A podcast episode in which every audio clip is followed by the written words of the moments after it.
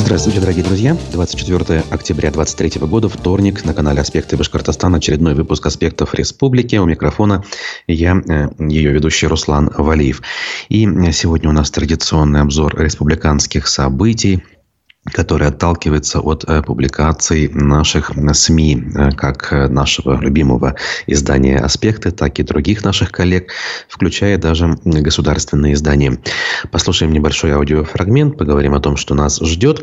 Ну, а я напомню, что трансляция у нас идет в YouTube, в прямом эфире только в YouTube, ну а в записи после вы сможете посмотреть нас ВКонтакте и Одноклассниках а также в телеграм-канале, безусловно. Поэтому, э, неважно, где вы нас смотрите, слушаете, пожалуйста, ставьте свои лайки э, и пишите комментарии, вопросы задавайте, как говорится. И вот уже Руслан Гельманов Сарян Башкортостан пишет нам э, уже, скажем так, не в первый раз, а уже, наверное, в несколько сот, сотый раз. Вот, э, спасибо вам за это. Поэтому давайте мы тоже с вами уже и приступим, собственно, к содержательной части, к делу.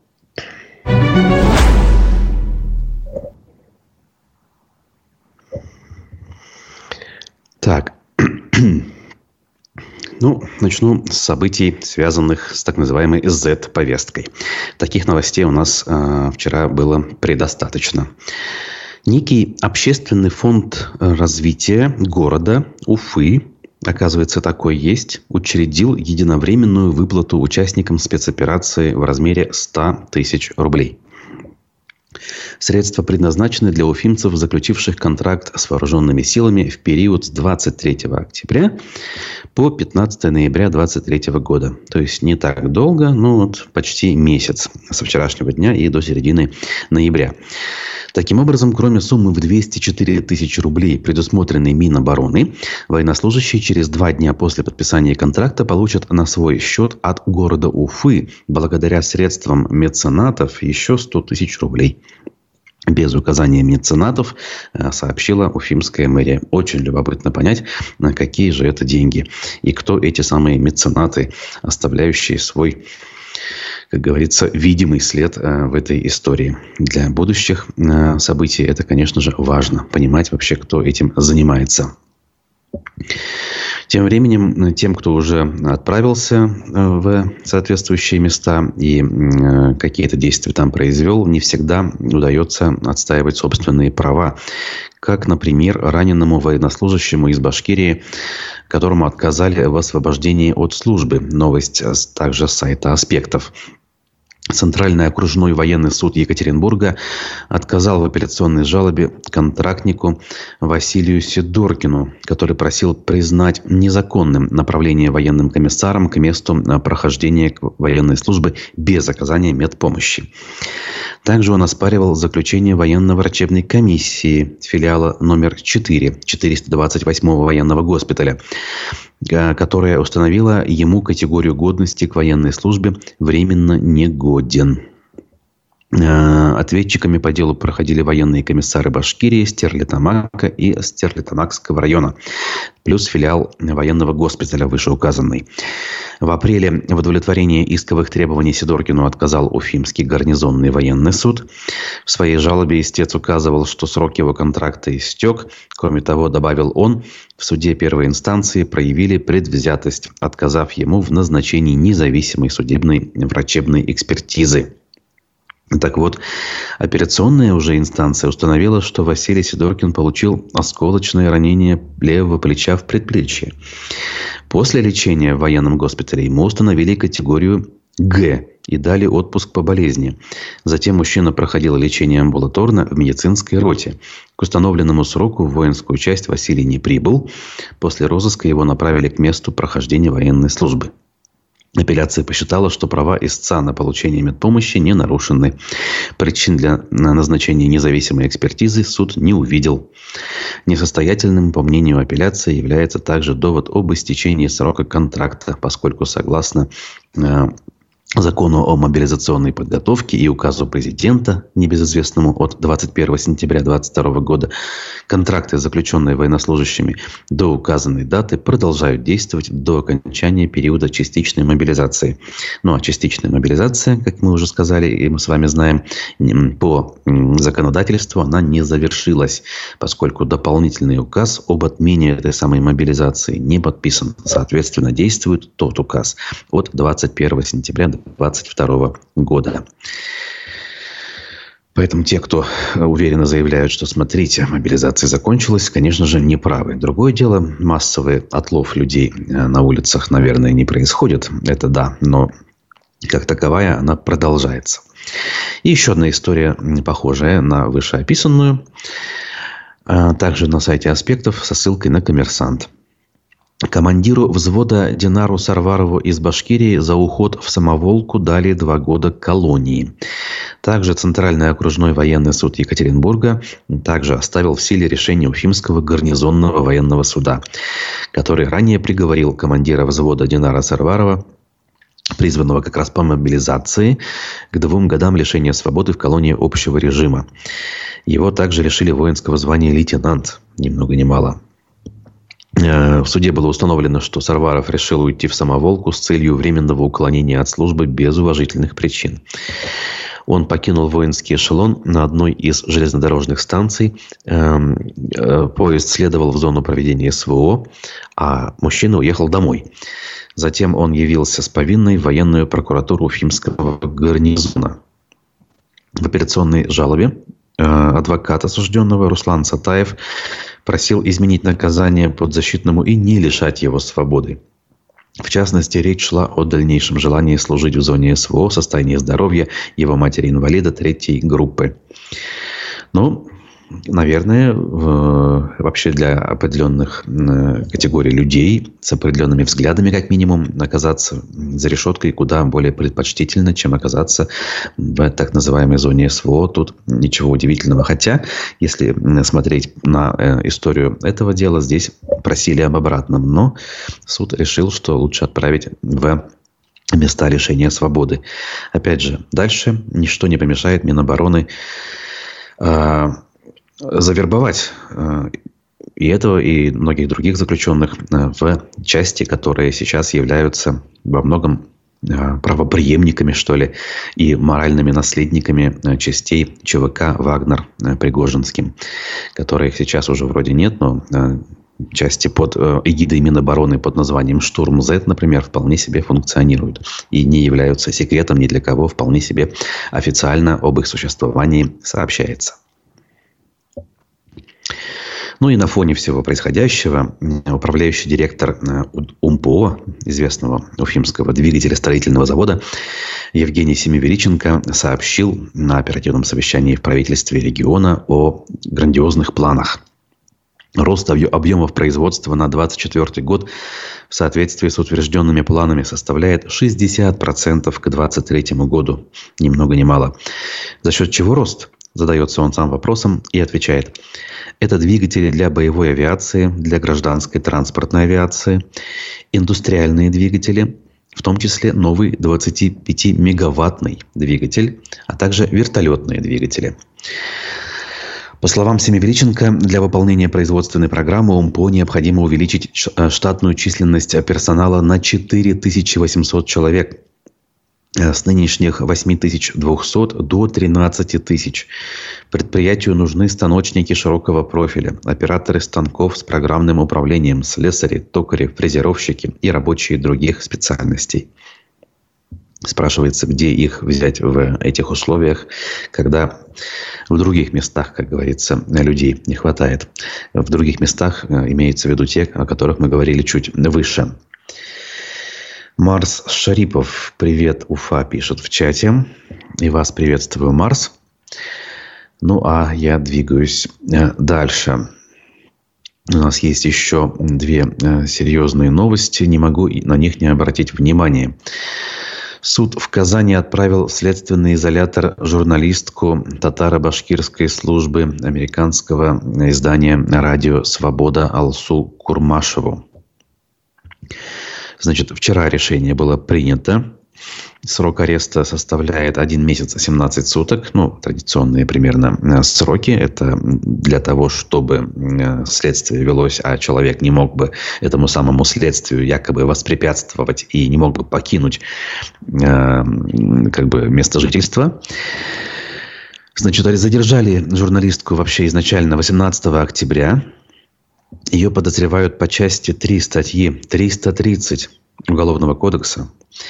Это неисполнение установленной законодательством обязанности по предоставлению в уполномоченный орган документов, необходимых для включения в реестр иноагентов, совершенное лицом, осуществляющим целенаправленный сбор сведений в области военной и военно-технической деятельности России, которые при их получении иностранными источниками могут быть использованы против безопасности Российской Федерации. Таким образом, Делаем вывод, что журналистка задержана и преследуется по уголовному делу за недонос э, на саму себя. И это, как говорят э, журналисты, журналистское сообщество, это первое э, подобное дело. То есть статья уже была, а дел таких еще не было, и реального преследования не было, и вот, пожалуйста. По мнению Следственного комитета, Курмашева должна была предоставить документы для включения ее в реестр иноагентов. В то же время Минюст России по своей инициативе не включал ее в этот реестр. Это первое уголовное дело, я уже сказал. Значит, в начале 18 числа ее отправили в изолятор временного содержания. В пятницу 20 числа суд должен был избрать ей меру пресечения, но на заседании следователь просил отправить журналистку в СИЗО, однако представитель прокуратуры предложил продлить срок задержания еще на 72 часа. Именно задержание. Зачем? Непонятно. Дополнительно надо понимать, что Курмашева является гражданкой не только России, но и США. Последние годы она проживала в Праге, в Чехии, где находилась центральная скажем, э, европейская редакция американского издания «Радио Свобода». Значит, там она жила со своим мужем и детьми. В середине мая этого года она приехала в Россию по семейным обстоятельствам. Ее задержали в Казанском аэропорту 2 июня, когда она э, ожидала рейс туда, обратно. Э, у женщины изъяли американские и российские паспорта. Впоследствии мировой суд Казани оштрафовал ее за неуведомление российских властей о втором гражданстве. Ни много ни мало. На задержание и уже арест журналистки отреагировали правозащитники, журналисты, ее собственное руководство. Но мы, конечно же, понимаем, что подобного рода реакции в данном случае значения, к сожалению, иметь не будут. Так, в догонку к новости про УМПО Рустем Агишев спрашивает, куда делся Чемезов с его Ростехом. Да слушайте, э, Ростех как минимум никуда не делся. А по поводу судьбы Чемизова я в последнее время ничего не слышу. Мало кого интересует на самом деле, видимо. Еще одна публикация, связанная, опять же, с подобной уголовной составляющей, это публикация, посвященная возможно, готовящимся, да, в принципе, почему возможно, уже запущенным новым процессом против членов э, запрещенной и ликвидированной э, организации «Башкорт».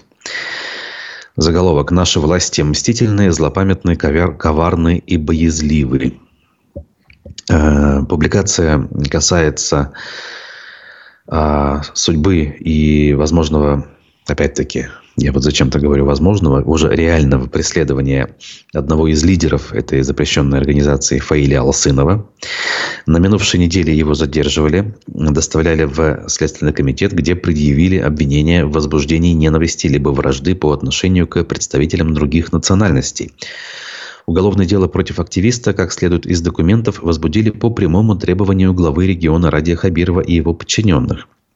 Эксперты не исключают возможности возбуждения в ближайшее время новых уголовных дел против бывших активистов Башкорта.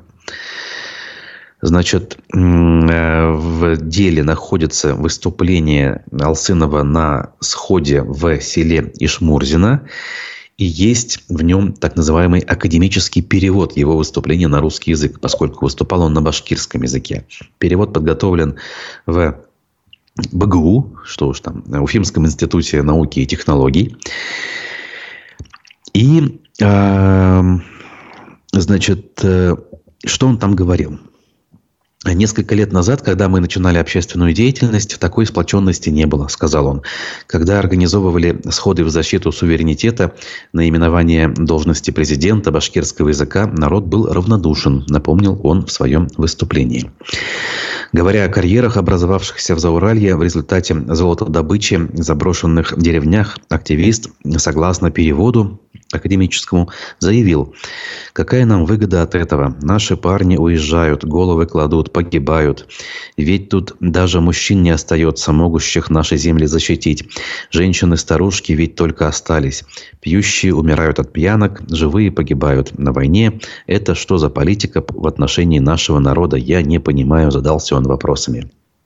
В общем, в таком духе э, на злобу дня он выступил, и это дело, и эти слова, точнее, э, легли в основу этого дела. При этом я напомню, что Фаиля Алсынова э, не стали арестовывать до суда и помещать в СИЗО. Э, меру пресечения выбрали в виде подписки о невыезде. И это дело в этом смысле отличается от э, других аналогичных, когда мы видели, что совершенно любого э, нашего с вами соотечественника, которого преследуют по похожим делам, ну, мягко говоря, без разбора помещали в следственном изоляторе. Вспомним того же Айрата Дельмухаметова, который, надо сказать, ни на каких еенах даже особо-то и не выступал. Все, что ему вменяли, это было выступление в сети, в интернете. И вот э, Алсынов, или как по документам Алчинов, э, все-таки на свободе находится и продолжает, кстати говоря, публично вести интернет-ресурсы, страницу ВКонтакте, телеграм-канал, где рассказывает э, сочувствующим, а также единомышленникам э, все, что с ним происходит.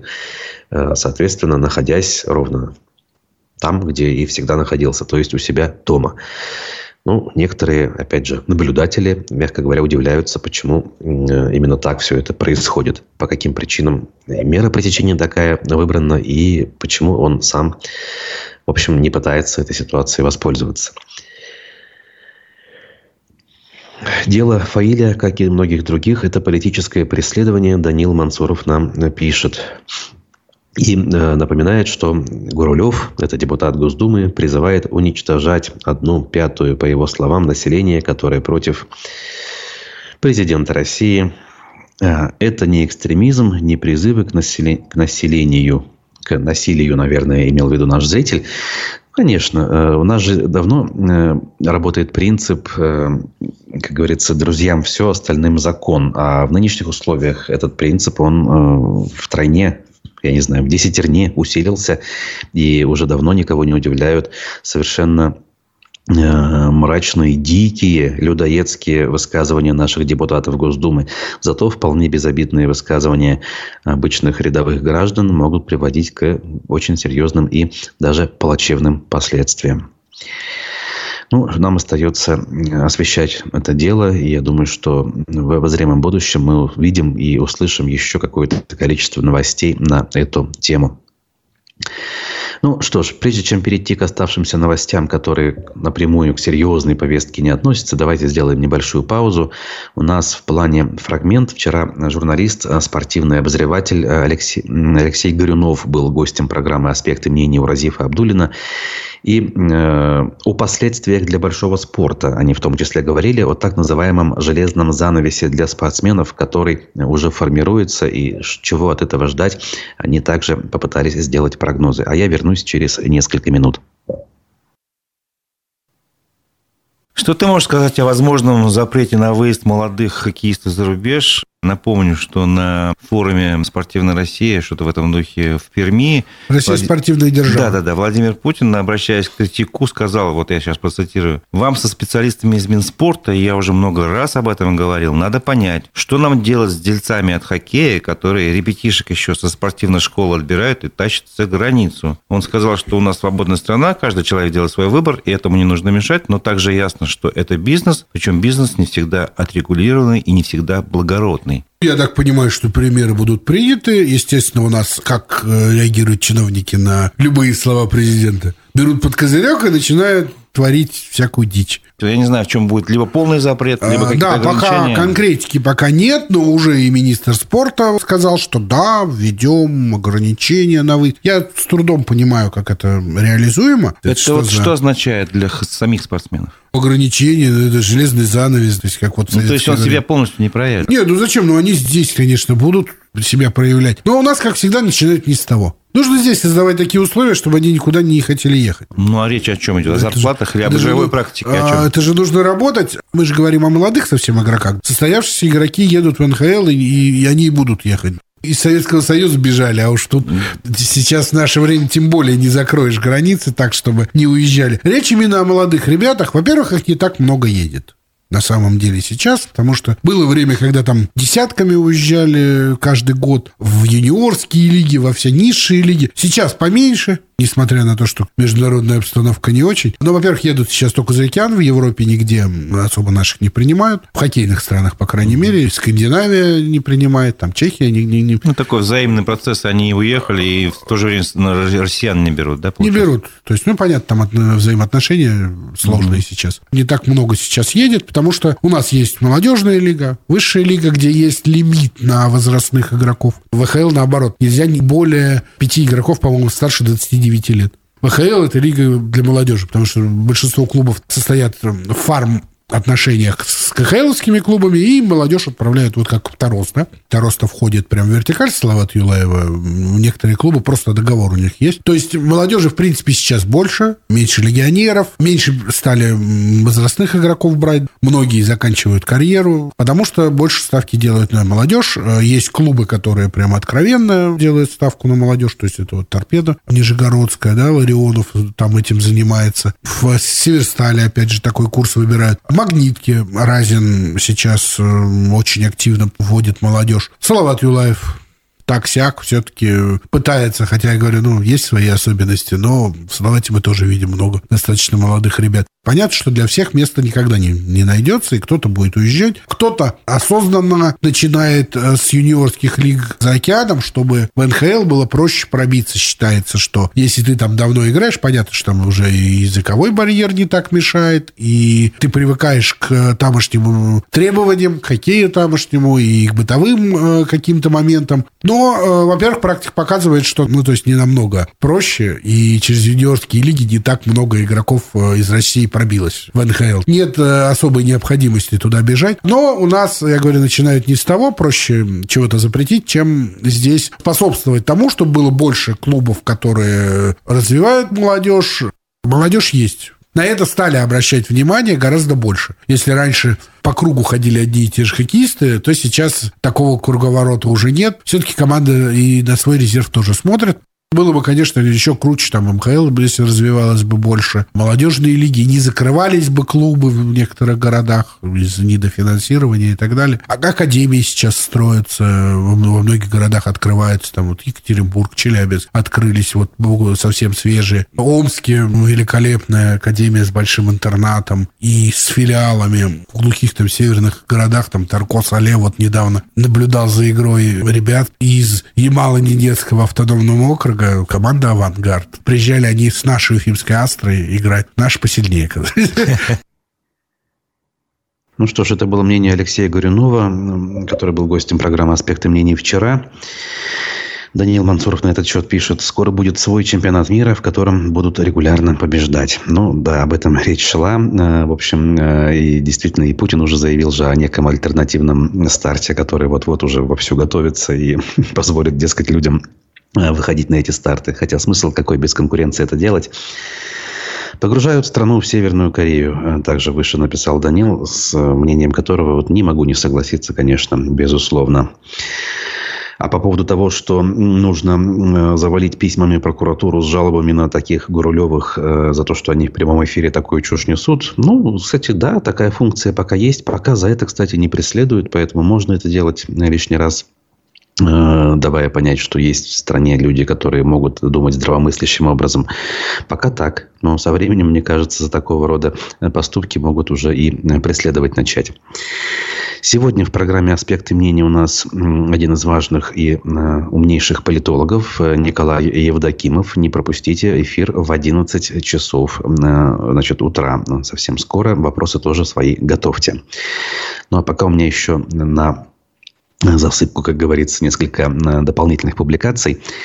Дешевые, в кавычках, иномарки опять подорожали, а с ними и «Лада Веста». УФА-1 анализирует ситуацию на автомобильном рынке. Оказывается, по данным сайта «Автостат», ни один производитель не изменил стоимость машин, отдыхая после августовского повышения цен. Но с наступлением октября начался новый виток подорожания, который затронул дешевые модели. Опять-таки, дешевые в кавычках. На сегодняшний день дешевые модели – это, например, э, Хавал или ХВЛ, как его называют, ой, как это, Джолион, что ли, э, тульской сборки, он сохраняет свою стоимость от 1 миллиона 900 тысяч рублей. То есть цена его не изменилась, и это машина, относящаяся к самой дешевой на сегодняшний день категории.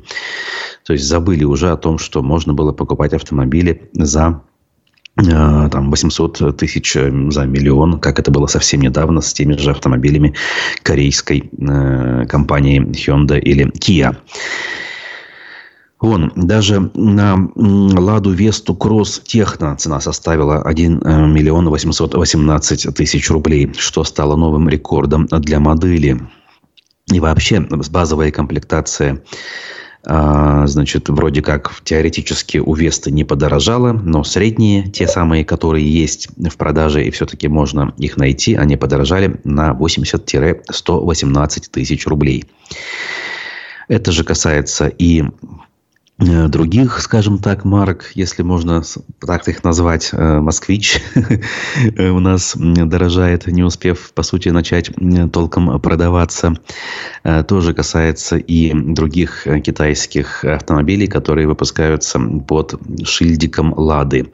В общем, и более подробно на сайте УФА-1 можете посмотреть. Э, я думаю, что э, все-таки могут быть среди нас, среди вас те, кто так или иначе задумывается о том, что в обозримом будущем надо поменять автомобиль. Хотя за такие цены в нынешних условиях, мне кажется, это совершенно неразумная, конечно, история. Ой. Так.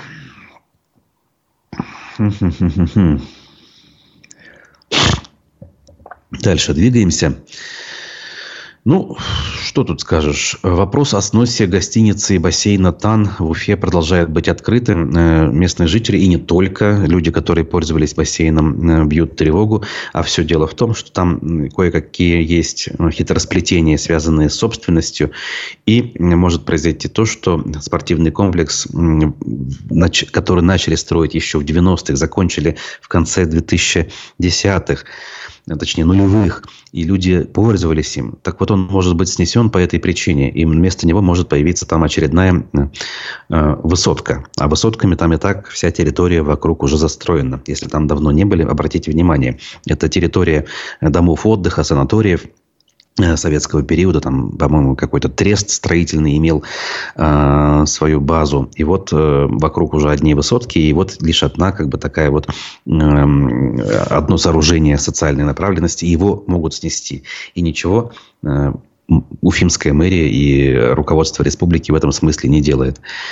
Ну, полный, конечно, абсурд. Э, что, что скажешь. Хотя на что боролись, за что боролись, на то и напоролись. Э, наши сограждане, по большому-то счету, э, совершенно пассивные, э, безропотные, послушные, ну, наверное, заслуживают такого к себе отношения. Но это же нас-то с вами не касается, друзья. Вот тех, кто смотрит аспекты и старается все-таки рефлексировать по этому поводу и отстаивать свои права. Тем временем а, Совет безопасности Башкирии возглавил ветеран ФСБ, серьезно изучавший поведение террористов. Такой заголовок приводит московский комсомолец э, в Башкортостане. Значит, эм, э, руководителем Межведомственного совета общественной безопасности есть такой э, орган, где собираются представители силовиков и представители исполнительной власти во главе с руководителем республики. Так вот, его возглавил Валерий Олейник, ранее занимавший пост начальника аппарата республиканской структуры, призванной обеспечивать взаимодействие с силовыми ведомствами.